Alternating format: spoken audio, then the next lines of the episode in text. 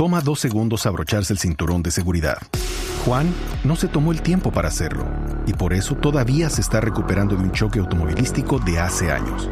Ricky no pensó que fuera importante y su terapia física después del choque ha costado miles de dólares.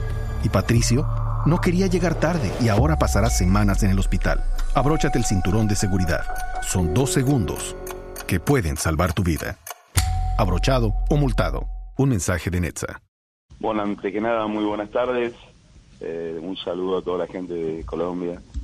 Y porque no se ha dado, la verdad que uno eh, sinceramente conoce Colombia y realmente es un lugar muy lindo, no solo para dirigir, sino para vivir. Así que bueno, por ahí en algún momento se da, pero hasta ahora no, no se dio. Sí, ¿y cómo hace usted esos milagros de, de equipos con nada convertirlos en mucho?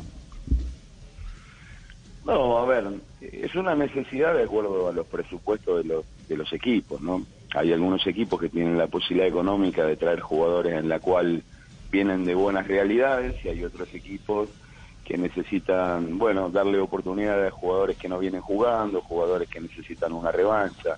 Y en general el fútbol en todos los lugares del mundo es así. En Colombia también hay eh, equipos poderosos y equipos que económicamente no pueden acceder a jugadores que vengan con una muy buena realidad. Y, bueno, acá pasa eso, le damos oportunidades a los jugadores que lo necesitan y bueno, y, y en general la aprovecha, ¿no?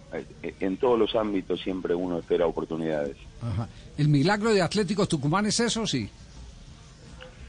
Sí, yo, yo, diría de muchos equipos, ¿no? Muchos equipos que, que no tienen poderío económico y que luchan contra seis o siete equipos que un solo jugador por ahí gana lo mismo que todo el plantel de esos equipos, ¿no? Sí. Así que bueno, eh, es algo gratificante porque le das oportunidades a jugadores que en otro lado por ahí no se la dan y después eh, te rinden y, evidentemente muestran que están en condiciones de pelear. Sí, lo vi, el otro día, eh, hay, dos motivos eh, para, para hablar con el ruso Zielinski y Juanjo.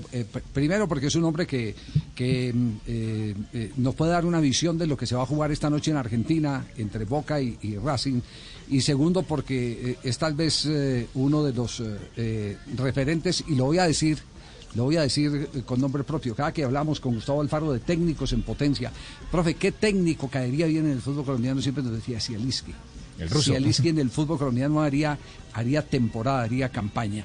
Eh, pues con Atlético Tucumán fuimos a verlo a la bombonera y le ganó al Boca de Alfaro, para que vea, al Boca de Alfaro. Claro. Sí, sí, sí, en un espe espectacular partido. Eh, quedó quinto en el torneo con nada y clasificó inclusive a Copa Libertadores eh, de América.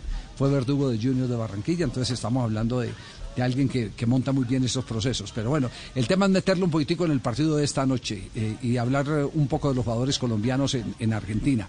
Usted que, que, tiene tan buen ojo. Eh, Boca eh, Racing, ¿desde qué, ¿desde qué lado lo ve, eh, considerando que usted fue técnico de Racing también? Sí, bueno, a ver, hablando de los colombianos en línea general, en Boca han tenido realmente procesos muy exitosos, son jugadores hoy, hoy fundamentales, son jugadores de selección. Hablando de Racing, es un equipo ordenado, en general juega de contragolpe. Eh, yo supongo que, que, Boca va a estar obligado a atacar y seguramente de contragolpe medianamente Racing va a apostar a, hacer el gol de visitante, que es muy importante en la Copa Libertadores. Pero, pero en general los equipos que juegan con línea de 5 eh, son equipos que, que como es se tiran para atrás, tratan de robar la pelota y sale rápido en contragolpe. Así que creo que va a ser eh, un partido muy parejo y dependerá mucho de Boca, ¿no? Dependerá mucho de Boca a ver qué cómo, cómo Miguel Russo va a buscar el partido, si lo va a buscar desde de entrada o si, o si lo va a trabajar. Eh, pero en general son dos equipos que, que, bueno, que están muy parejos y seguramente los detalles para un lado y para el otro eh, inclinarán la balanza, ¿no?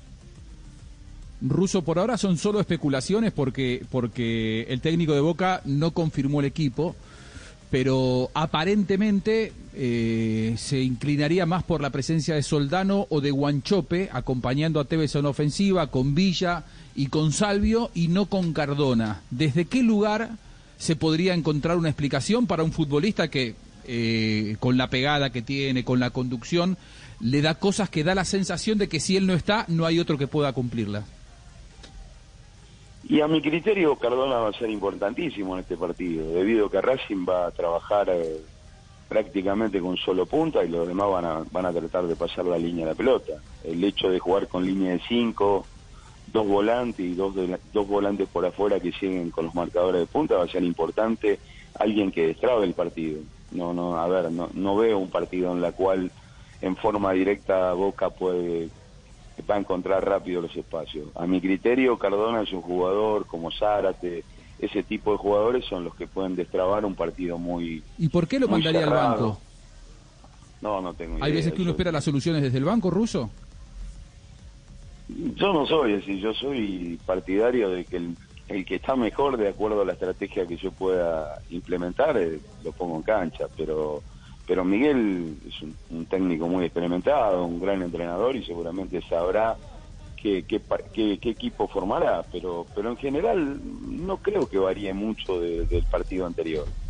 Ya, eh, eh, en, el tema, en el tema del, del, partido, eh, y para seguir con el contexto, el que Racing juegue a contragolpear, ¿esto le quita a Villa oportunidad de contar con su mejor aliado, que es el espacio? La pista? Claro, lo, mismo que hizo del local Racing, que tirarse atrás, cortarle los espacios a Villa para que para que no tenga espacio detrás de la línea de, lo, de, la, de la última línea. Eh, supongo que va a ser lo mismo, va a jugar eh, Racing muy cerca de la línea del área grande de, ellos y a partir de ahí va a presionar la pelota y va a salir rápido. Y, evidentemente eh, Villa es un jugador que necesita espacio para bueno, para utilizar la velocidad, que es el arma más importante que tiene. Por eso digo que en un partido trabado, los jugadores como Cardona, como Zárate, como Tevez, eh, pueden desarmar una estructura bien organizada. Muy bien, y a ver, eh, vos estás encargado, Ruso, de voltear gigantes de visitante. Eh, te ha ido bien contra muchos equipos de visitante. También Atlético Tucumán se hace muy fuerte como local, pero de visitante eh, sabés cómo plantear esta clase de, partidos.